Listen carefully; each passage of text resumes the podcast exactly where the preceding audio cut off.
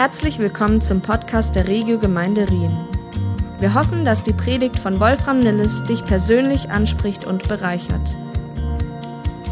Mit unserer letzten Regio News, die wir an unsere Gemeinde immer wieder verschicken, habe ich die Woche auch meine neue Kategorie, die Pastors Corner verschickt, in der ich mein Herz etwas mitgeteilt habe, wie Gott durch die Daniel-Serie zu mir persönlich spricht. Und das macht Gott am meisten, wenn ich mich selber äh, in die Bibel hineingrabe und lese und studiere und mich ermutigt, aber auch sehr herausgefordert hat.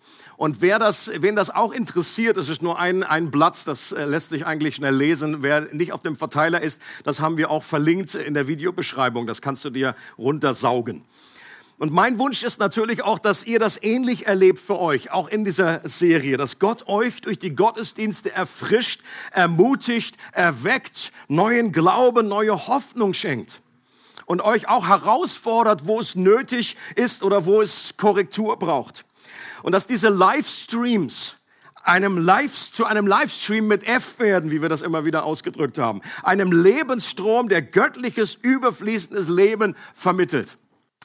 Und heute sind wir im Buch Daniel bei Kapitel 10 angelangt.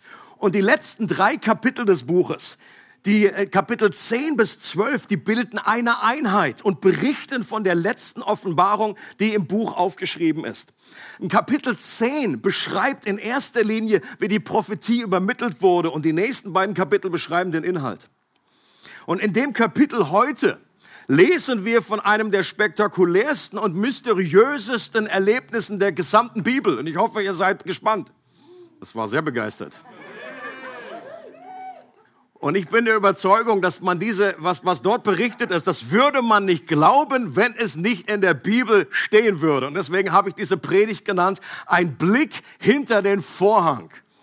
Und wir möchten einfach diesen Blick hinter den Vorhang heute äh, erleben. Und ich lese Daniel Kapitel 10, die Verse 1 bis 14.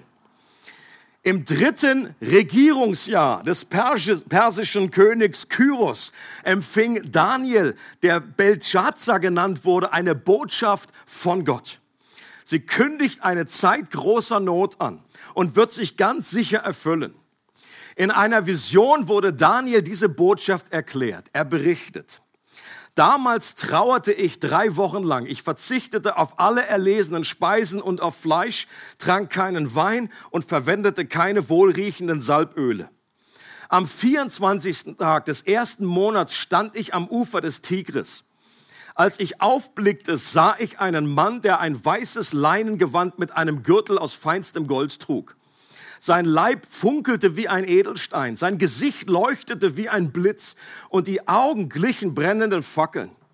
Die Arme und Beine schimmerten wie polierte Bronze und seine Stimme war so laut wie die Rufe einer großen Menschenmenge. Ich war der Einzige, der die Erscheinung wahrnahm. Meine Begleiter konnten sie nicht sehen, doch sie bekamen plötzlich große Angst liefen davon und versteckten sich. So blieb ich alleine zurück und spürte, wie mich beim Anblick der beeindruckenden Gestalt die Kräfte verließen.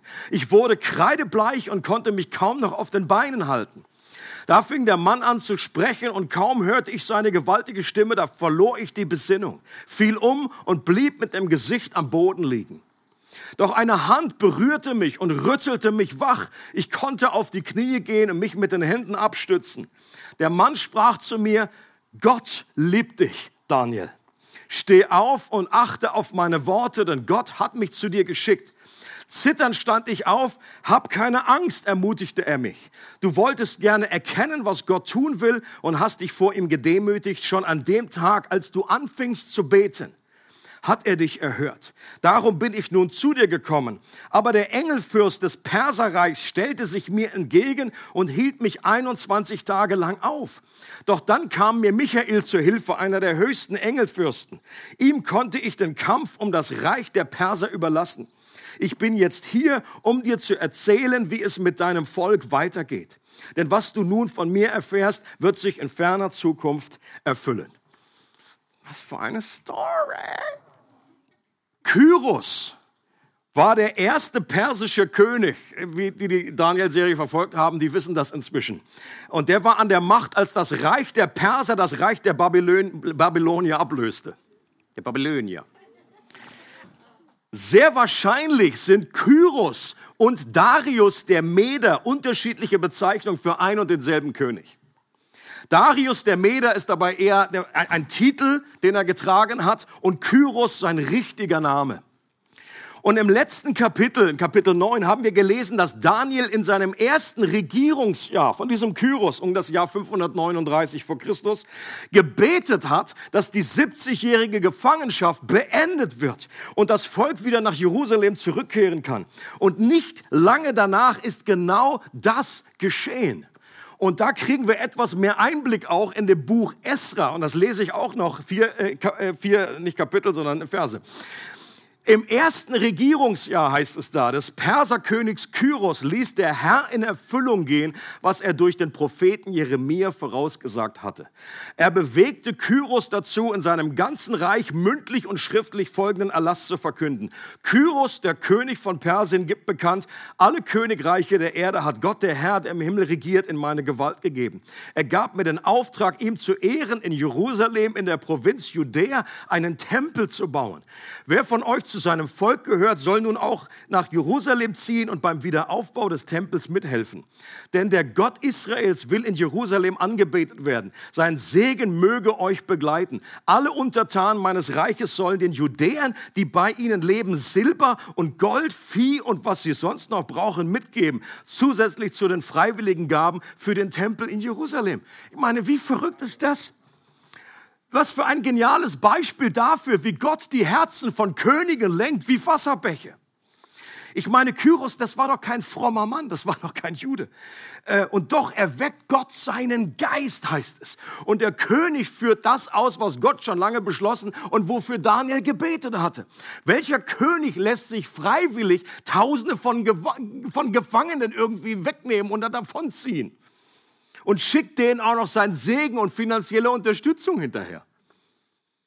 Und die 5400 Tempelgeräte, heißt es einige Verse später, aus Gold und Silber, die Nebukadnezar damals aus dem Tempel geklaut hatte, das gibt er denen wieder mit und das kommt wieder dahin, wo es hingehört. Und Kyros gab den Juden das mit, die nach Jerusalem zurückkehren. Leute, das ist nicht normal, dass ein König auf Gold und Silber verzichtet. Wenn da nicht Gott dahinter steckt, dann weiß ich auch nicht mehr. Für mich eine, eine ähnliche Story in der Neuzeit, die wir selber miterlebt haben, war damals, als die, die Mauer fiel.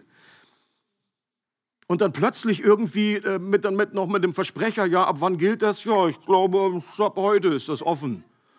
Und die alle hinter, den, hinter dem Vorhang so, nein, die ist doch nicht ab heute offen. Aber dann war das raus. Das war ein, ein unglaubliches Wunder, was sich vor unseren Augen abgespielt hat. Und damals sah doch alles am Anfang so aus, als würde sich das super entwickeln. Gott hatte seine Verheißung erfüllt, das Exil war vorbei und jetzt bauen wir mit königlicher Unterstützung auch den Tempel wieder auf. Aber zwei bis drei Jahre später ist Daniel hier an diesem Punkt, wo wir gelesen haben, not a happy chappy, wie man in Englisch sagt. Der war nicht besonders glücklich drauf. Wir finden ihn hier in einer Phase, in der er drei Wochen lang trauert und wieder intensiv betet und fastet. Und die Frage ist, warum? Was ist passiert? Und auch hier gibt uns das Buch Esra einen hilfreichen Hinter, äh, Einblick in, die, in, die, in was dahinter ab sich spielte in Kapitel 4. Zum einen waren die über 40.000 Juden, die zurückgekehrt waren, nur ein Bruchteil der gesamten Bevölkerung. Viele, die wollten wahrscheinlich gar nicht zurück. Ich meine, immerhin, das waren 70 Jahre, wo sie jetzt da lebten. Okay? Die hatten da schön ihren Schrebergarten. Die haben sich da schön gemacht. Hatte Gott ja auch gesagt, baut Gärten. Lasst, seid da zu Hause. Aber irgendwann hat er gesagt, jetzt dürft ihr auch wieder zurückkehren. Die haben gesagt, nee, hier ist gut. Ich habe keinen Bock mehr umzuziehen. Die lebten jetzt in Babylon, die wollten da bleiben. Und die, die in Jerusalem ankamen, hatten damit begonnen, das Fundament des Tempels zu bauen. Und dann dauerte es nicht lang, bis das ganze Bauprojekt ausgebremst wurde. Warum? Weil die Samariter erst mitbauen wollten, so lesen wir im Buch Esra. Und dann haben die Juden gesagt, nee, dürft ihr nicht. Und dann haben die Samariter gesagt, boah, das finden wir fies. Und dann haben die einfach Einspruch eingelegt, haben sich an den persischen König gewandt und haben gesagt, wir dürfen hier gar nicht mitmachen. Es ist wie im Sandkasten.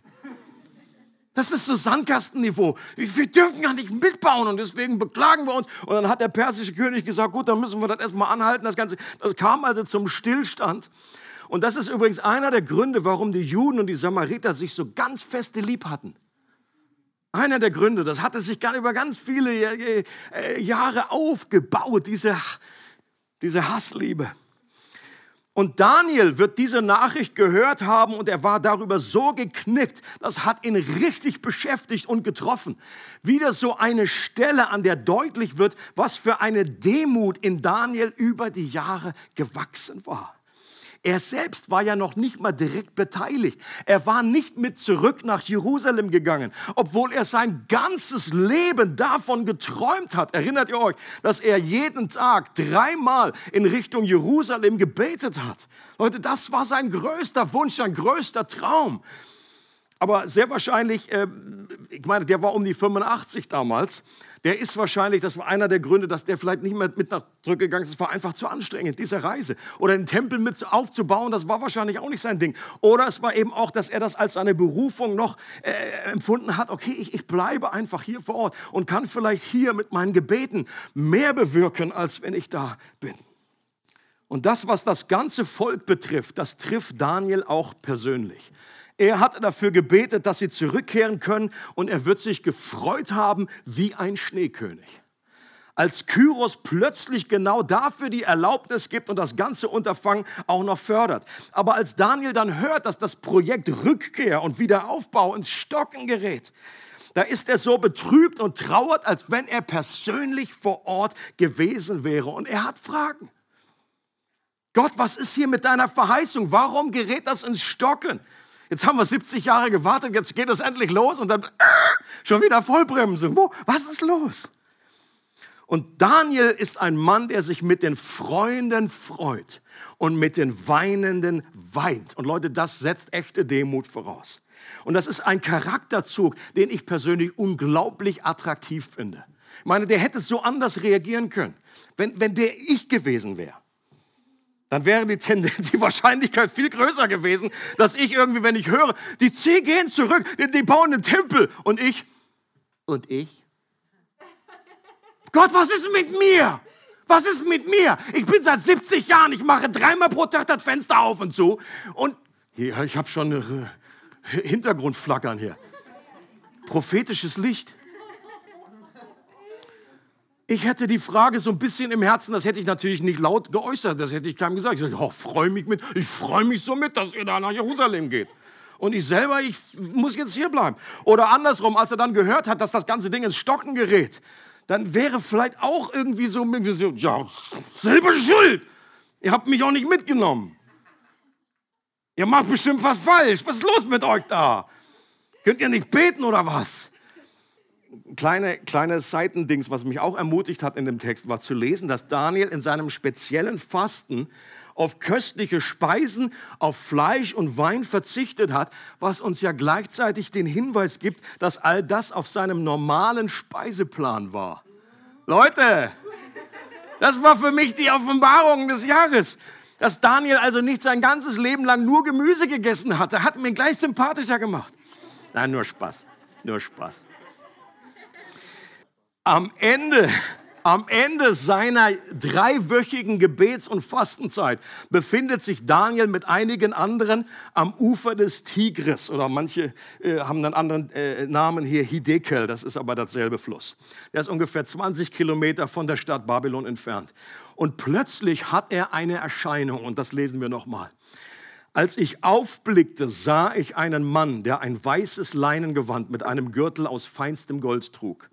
Sein Leib funkelte wie ein Edelstein, sein Gesicht leuchtete wie ein Blitz und die Augen glichen brennenden Fackeln.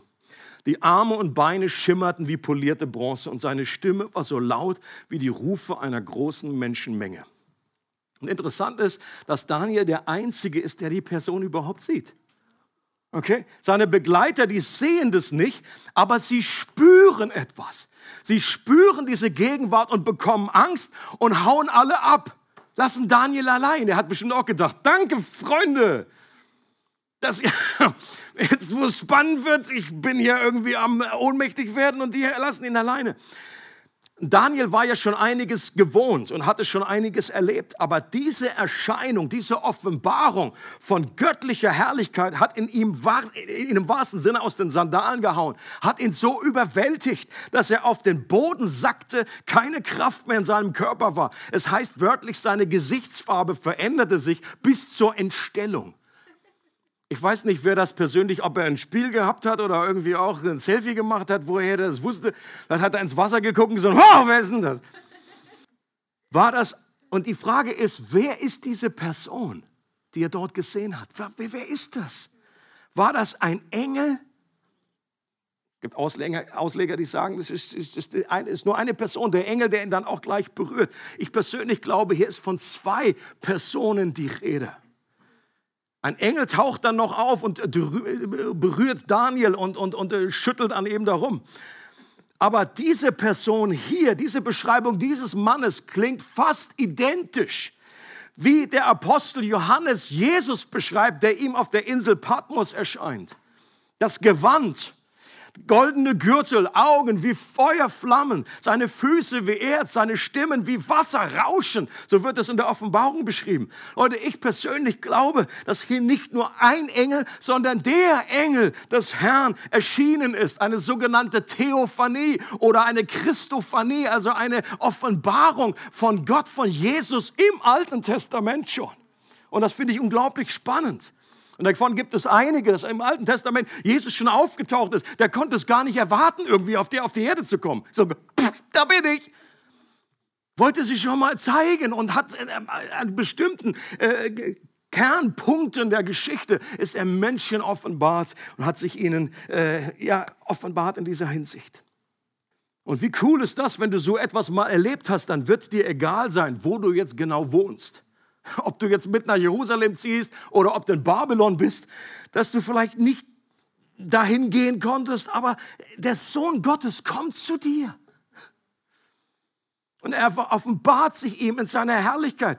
Und der Engel, wahrscheinlich war es wieder Gabriel, wird nicht genau äh, gesagt, und er musste Daniel dann wieder etwas aufpäppeln.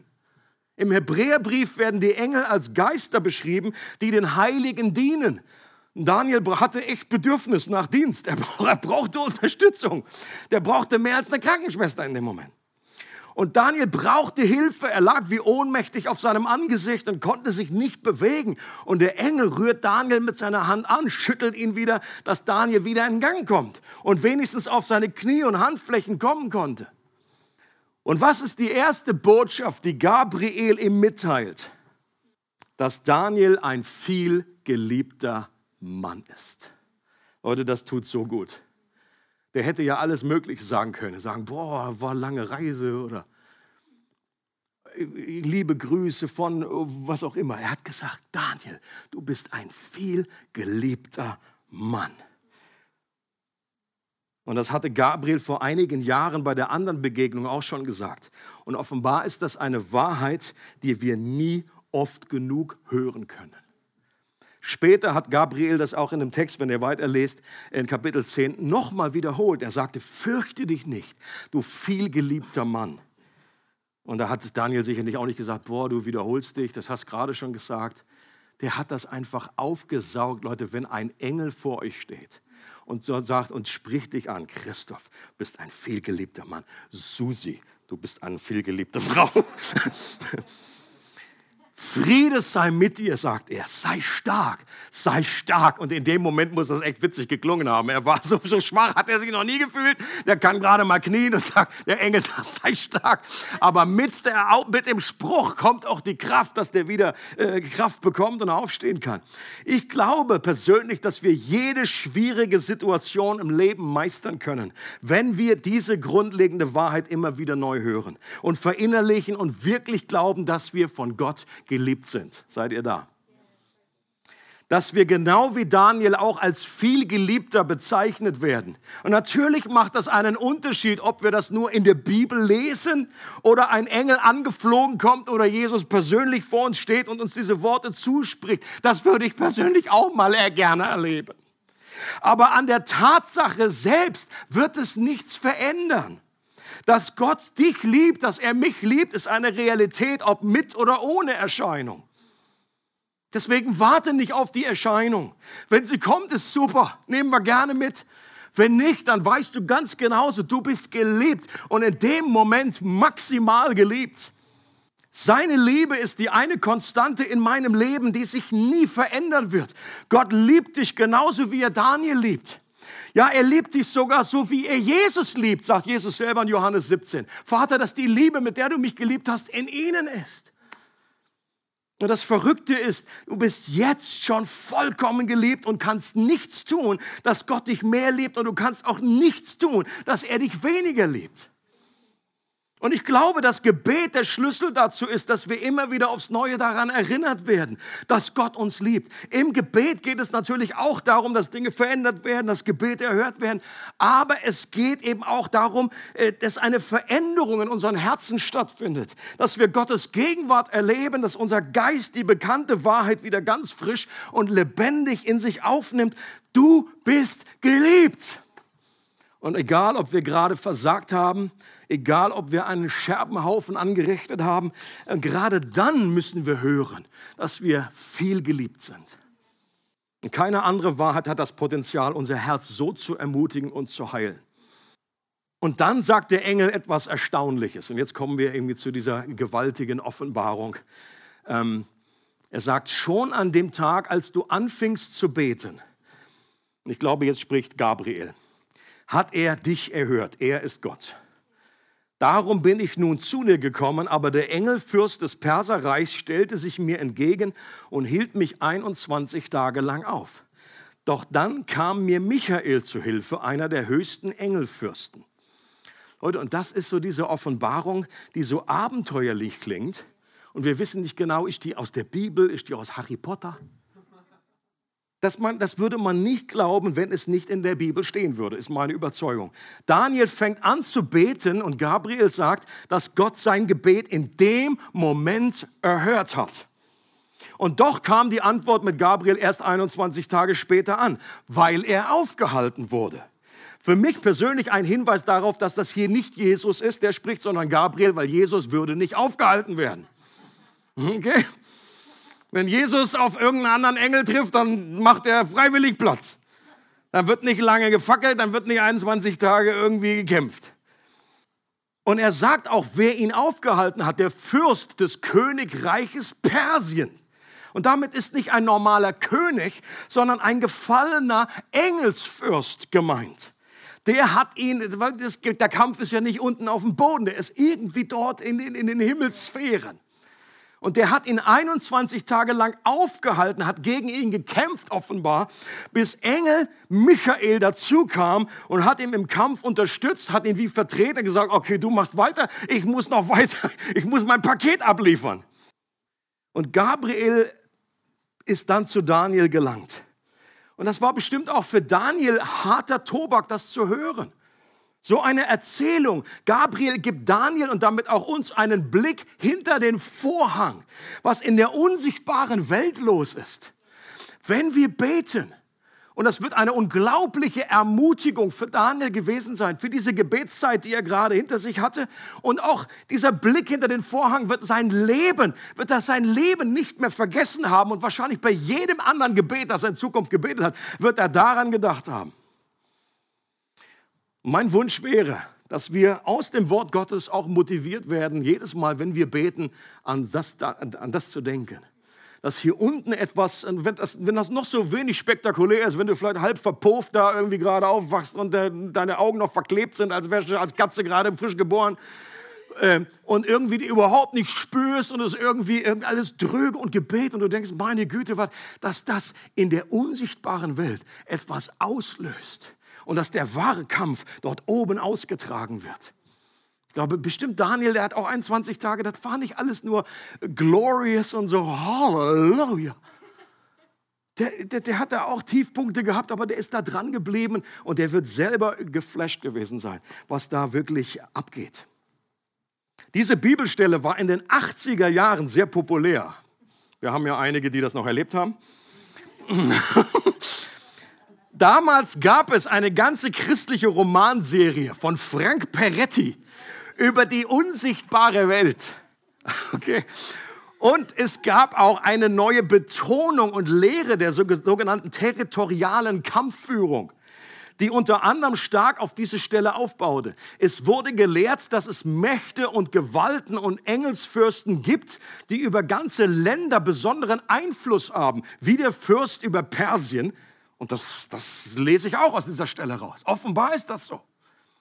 Und bei Michael wird auch gesagt, dass er einen besonderen Auftrag irgendwie für Israel hatte. Ähm, und dass der Fürst von Persien verantwortlich ist, dass das Reich Gottes sich nicht so entfalten kann, dass Gottes Wirken aufgehalten und bekämpft wird und deswegen zum Beispiel weniger Menschen zum Glauben kommen. Und es wurde dann gelehrt, dass wir als Christen den Auftrag haben, im Gebet auch direkt den Kampf mit diesen Fürsten und Mächten der Finsternis aufzunehmen. Und das lese ich persönlich nicht aus dieser Stelle. Daniel hat nicht bewusst den Fürst über Persien irgendwie angegangen. Der wusste davon gar nichts. Was die Auseinandersetzung mit dem Thema damals auf jeden Fall positiv bewirkt hat, ist, dass die Christen für die Realität der unsichtbaren Welt sensibilisiert wurden. Dass Engel real sind und wir alle aus dem Staunen nicht rauskommen würden, wenn wir sehen könnten, was sich hinter dem Vorhang zur unsichtbaren Welt alles abspielt. Also ich persönlich habe überhaupt keine Zweifel daran, dass es so etwas gibt, auch wie ter territoriale Mächte für Engel, für Fürsten und Fürstengewalten, wie Paulus das ausdrückt. Aber ob wir dagegen direkt den Auftrag haben, dagegen anzukämpfen, das ist mal eine ganz andere Frage. Und dafür würde ich persönlich abraten. Meiner Meinung nach wurde dann damals eine ganze Lehre auf dieser Bibelstelle aufgebaut und vielleicht noch eineinhalb weiteren, die man irgendwie gefunden hat. Was dazu führte, dass das Ganze auf sehr wackeligen Füßen steht. Weil diese Lehre auch vom restlichen Neuen Testament nicht abgedeckt wird. Wenn das eine grundlegende Wahrheit wäre. Und das ist mein persönlicher Tipp, wie man einfach Lehren einfach gut überprüfen kann. Wir sind aufgefordert, alles zu prüfen. Wie kann ich etwas prüfen, wenn ich irgendwo aus einer Bibelstelle, ob im Alten Testament oder auf dem Buch der Offenbarung, irgendwie, wenn eine ganze Lehre sich irgendwie auf sehr wenige Bibelstellen aufbaut, dann schaue ich durch das komplette Neue Testament durch, scanne das so durch. Und es hilft auch, wenn man das mal gelesen hat. Sonst kann man wenig scannen, ja. Du, du scannst vielleicht nur Markus Evangelium, mehr weiß ich nicht. Gut, wenn, dann fang an, super, besser als nichts. Aber wenn man durchscannt und das, was da gelehrt wird, findet sich praktisch in keiner, Jesus redet nicht darüber, Paulus redet nicht darüber, Petrus redet nicht darüber, die ersten Christen haben das nicht umgesetzt, dann wäre für mich ein klares Zeichen, offenbar ist das jetzt nicht eine wahnsinnig zentrale Lehre, sonst hätte Paulus davon geredet. Paulus kam nach Ephesus, heißt es, lesen wir in der Apostelgeschichte. Und Ephesus war damals der okkulte Hotspot Nummer eins. Warum steht da nicht, dass Paulus erstmal die Diana gebunden hat über Ephesus und dann ist er reingegangen in die Stadt? Wir lesen davon nichts. Wir lesen nur, natürlich hat Paulus gebetet und er ging rein und er hat Gemeinden gegründet und hat das Evangelium verkündet und dadurch sind Dinge da kamen dann auch Dämonen, die sich manifestiert haben, aber er hat die nicht gesucht, sondern das kam einfach. Was diese Stelle in Daniel aber auf jeden Fall aussagt, dass wenn wir beten, wir indirekt dafür sorgen, dass ein geistlicher Kampf in der Himmelswelt geführt wird, von dem wir meistens gar nichts mitbekommen. Und ich persönlich bin auch ganz froh, dass wir das nicht alles mitbekommen. Und diese Wahrheit, dieser Blick hinter den Vorhang, der wird Daniel ermutigt haben, dass die Verzögerung in diesem Fall nicht an Gott lag. Er hat Daniel sofort erhört und, das kann, äh, und dann kam es zu dieser geistlichen Auseinandersetzung. Und obwohl es Gabriel nicht explizit sagt, erhält man ja doch den Eindruck, dass Daniels Gebet mit dazu beigetragen hat, dass Gabriel letztendlich siegreich war und dann endlich auch bei Daniel ankam. Es drängt sich die Frage auf, was wäre geschehen, wenn Daniel am Tag 20 aufgehört hätte zu beten? Und was für eine Motivation auch für uns im Gebet, für eine Sache dran zu bleiben. Wenn wir wissen, dass die Sache, um die wir bitten, im Willen Gottes ist, vorausgesetzt. Ich sage ja nicht, das ist ja nicht jedes Mal so, dass das der einzige Grund ist, warum man irgendwie was. Es gibt ja auch den Grund, dass Gott sagt, nee. Gibt es ja auch, wenn wir was bitten. Das kommt nie an, da kann ich lange beten. Und wir werden, Leute, wir werden ganz anders beten, wenn wir wirklich glauben, dass unsere Gebete in der unsichtbaren Welt solche gewaltigen Auswirkungen haben. Glaubt, stimmt's? Wir würden nie mehr die Kraft des Gebets unterschätzen. Gebet wäre nicht mehr unsere letzte Ressource, die wir irgendwie anzapfen, sondern nachdem alles andere irgendwie ausprobiert haben. Das kennt ihr vielleicht auch. Irgendwie probieren wir das und machen das und rufen den an und irgendwie was ich und zum Schluss, hm, könnt ihr ja beten. Tolle Idee. Beten wäre das Erste, was wir machen, worauf wir uns konzentrieren. Die Königin Mary von Schottland und England soll gesagt haben, dass sie die Gebete von John Knox mehr gefürchtet hat als alle einfallenden Armeen. Da war ein Mann, der wusste, wie man betet. Und das hat sich irgendwie rumgesprochen, das hat sogar die Königin mitbekommen. Ich lese euch mal eine Stelle vor von, von so vielen, die man anführen könnte, die einen unglaublichen Glauben freisetzen. 1. Johannes 5, Verse 14 bis 15. Und Johannes sagt, wer an Jesus glaubt, kann sich voll Zuversicht an Gott wenden. Denn wenn wir ihn um etwas bitten, was seinem Willen entspricht, erhört er uns. Und weil wir wissen, dass er unsere Bitten erhört, können wir sicher sein, dass er uns das Erbetene gibt. So sicher, als hätten wir es bereits bekommen. Das ist wie bestellen bei Amazon. Da packst du was, da bestellst du das und du planst jetzt schon mal. Du weißt, das kommt in ein paar Tagen an. Manchmal kommt es ja so am selben Tag. Wenn du woanders bestellst, dauert es länger. Und du weißt, und du, du bereitest schon mal dein Wohnzimmer vor. Du schiebst das schon mal weg, weil das, der, der neue Stuhl kommt. Vielleicht betet ihr für bessere Sachen. Leute, das ist eine unglaublich starke Verheißung. Ich denke oft, ich denke oft, dass ich nicht ansatzweise begriffen habe, welche Macht Gott uns mit dem Gebet in die Hand gibt. Und wenn wir das begreifen und begriffen hätten, dann würden wir einfach mehr und anders beten und Gebetserhörungen erleben, die unsere Freude vollkommen machen. Denn das ist das, was Jesus verspricht. Wenn ihr mich betet in meinem Namen, dann werdet ihr nehmen, ihr werdet empfangen und eure Freude wird vollkommen sein. Ist das das, was du mit Gebet in Verbindung bringst? Dass deine Freude vollkommen wird? Wenn nicht, wenn noch nicht, dann gibt es da noch Potenzial und da gibt es da noch Wachstumspotenzial. Der zentrale Grund für Gebetslosigkeit oder für Gebetsarmut für eine geringe Gebetstemperatur in unserem Leben oder im Leben einer Gemeinde ist nicht, dass wir nicht richtig über Gebet gelehrt wurden. Glaubt nicht, dass es daran liegt. So irgendwie, das habe ich gar nicht gewusst. Gebet? Noch nie gehört. Und es ist auch nicht so, nicht, der Hauptgrund ist nicht, dass wir so wenig Disziplin haben. Der Hauptgrund ist nicht, dass wir so viel um die Ohren und so wenig Zeit hätten. Auch wenn das alles mit einer Rolle spielen mag, so ist nicht die zentrale Ursache hinter dem Symptom der Gebetsarmut dieses, sondern die wahre Ursache der Gebetsarmut ist, und jetzt wollt ihr es alle wissen, danke, dass ihr gefragt habt, aus meiner Überzeugung eine gelebte Unabhängigkeit von Gott. Gebetslosigkeit ist ein Zeichen dafür, dass wir meinen, Dinge in unserer eigenen Kraft wuppen zu können. Dass wir nicht wirklich davon überzeugt sind, dass wir ohne ihn nichts tun können dass wir uns auf unsere Kraft, unseren Verstand und unsere Fähigkeiten verlassen. Wenn Menschen viel beten, dann ist das kein Ausdruck ihrer Stärke, sondern im Gegenteil ein Ausdruck ihrer Schwäche. Das habe ich früher ganz anders gesehen. Ich habe immer so Gebetshelden, der Apostel des Gebets, gesagt, boah, was sind das für starke Helden? Das ist genau das Gegenteil ist der Fall. Leute, in dem Moment, wo Daniel die größte Offenbarung der Herrlichkeit hat, Jesus ihm so begegnet, war er am schwächsten in seinem Leben. Ein kleiner Hinweis darauf, wie das auch bei uns laufen soll. Hinter Gebetslosigkeit steckt letztendlich Stolz, die zentrale Sünde. Und deshalb liegt die Heilung auch darin, dass wir uns vor dem Herrn demütigen, weil Gott dem Hochmütigen widersteht und dem Demütigen Gnade schenkt, wie das Jakobus, der äh, jüngere Bruder, sagt in Kapitel 4. Gabriel sagt zu Daniel, ab dem Moment, als du dich gedemütigt hast, hat Gott dich erhört. Leute, das ist wichtig. Echte Demut und Gebet gehören zusammen. Und du wirst dann zu einem großen Beter, wenn du lernst, demütig zu werden. Gebet in einer Haltung der Abhängigkeit zu Gott. Gebet in Demut für die Sache Gottes ist eine gewaltige äh, Waffe. Die Engel äh, werden dadurch wie, wie freigesetzt, Erstaunliches zu tun. Einer der tragischeren Verse in der Bibel lautet, ihr habt nichts, weil ihr nicht bittet. Das ist echt tragisch. Der ist so kurz und knackig, aber der tut richtig weh. Jakobus, Jakobus Stärke ist auch wieder vom kleinen Bruder von Jesus. Seine Stärke war bestimmt nicht die der, Diplomatie.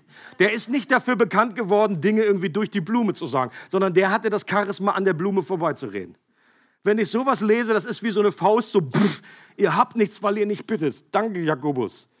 Du bist, du bist so ermutigend.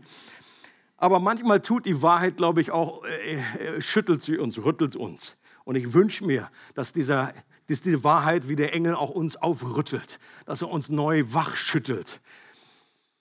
Wie würden wir uns fühlen, wie würdest du dich fühlen, wenn Jakobus das, wenn er jetzt noch leben würde, mit seinen Kamelknien, wie würde er, das wird wirklich berichtet, dass er Kamelknie hatte, weil er so viel gebetet hat, wie würde er das zu uns sagen? Oder wie würdest du dich fühlen? Du hast nichts, weil du nicht bittest.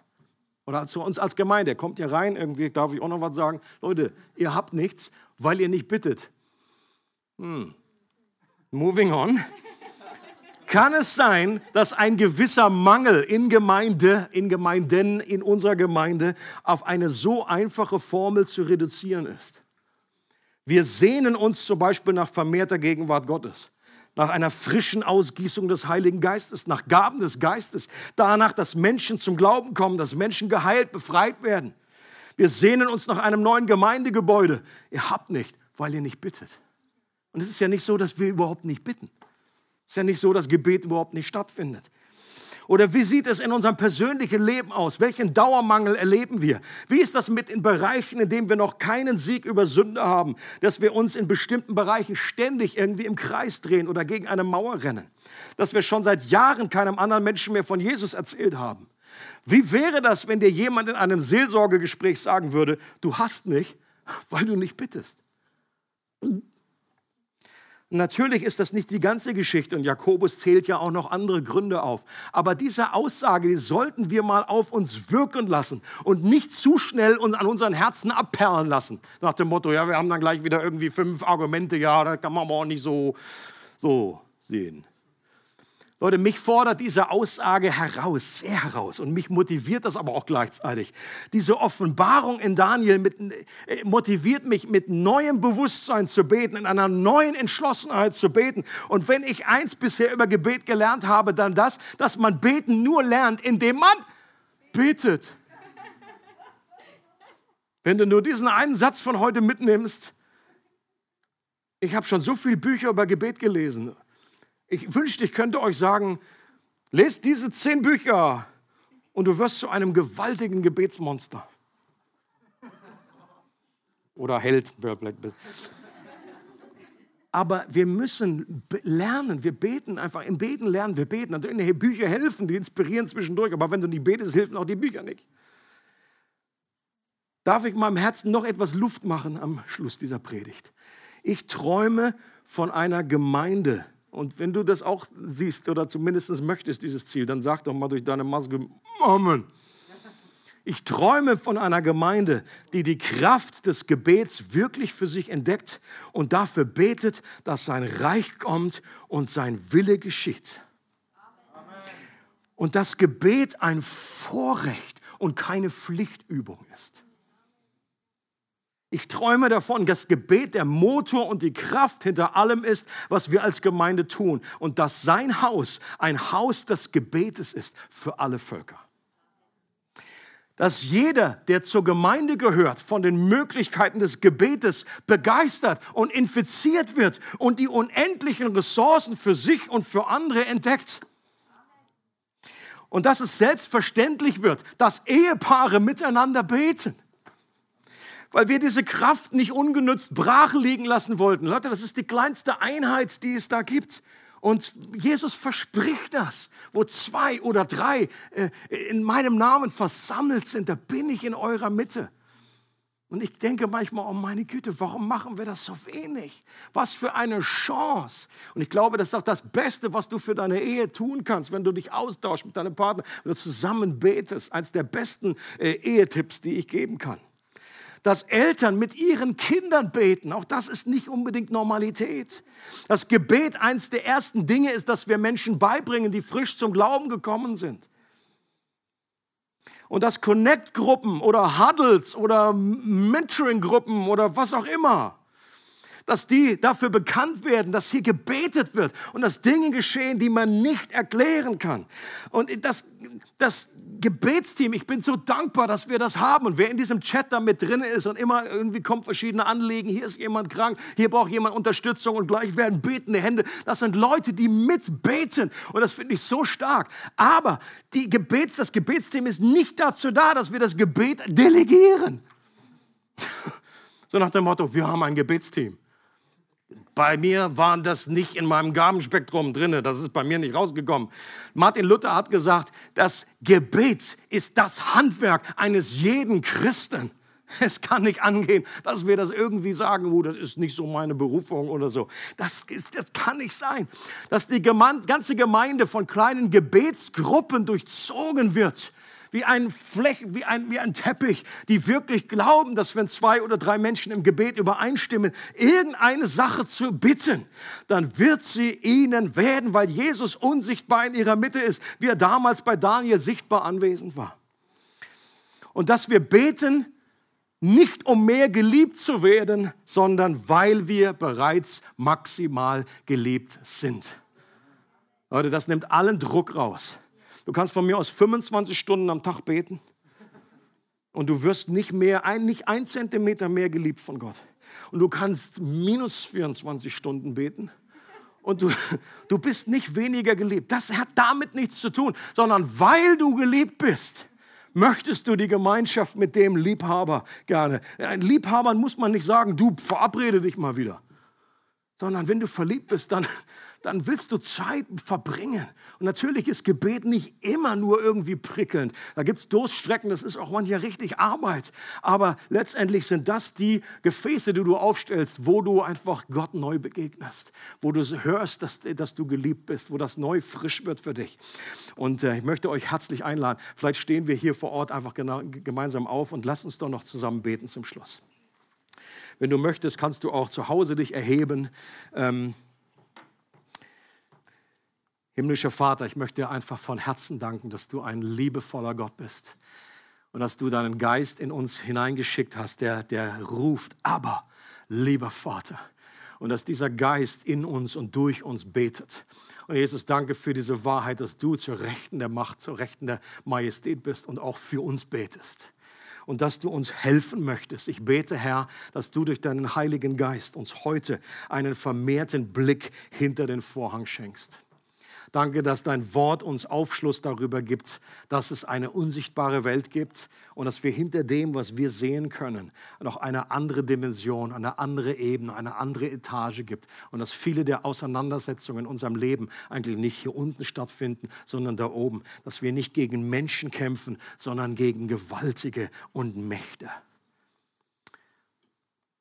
Und ich bitte dich, dass du uns die Augen des Herzens öffnest für diese Realität und dass das ähm, dazu führt, dass wir zu einer, dass wir neu ermutigt werden, dass wir nicht an dir irre werden, dass wir nicht irgendwie denken, dass du uns irgendwie doch nicht magst, weil Dinge sich verzögern, dass Gebetsbeantworten äh, äh, so lange auf sich warten lassen.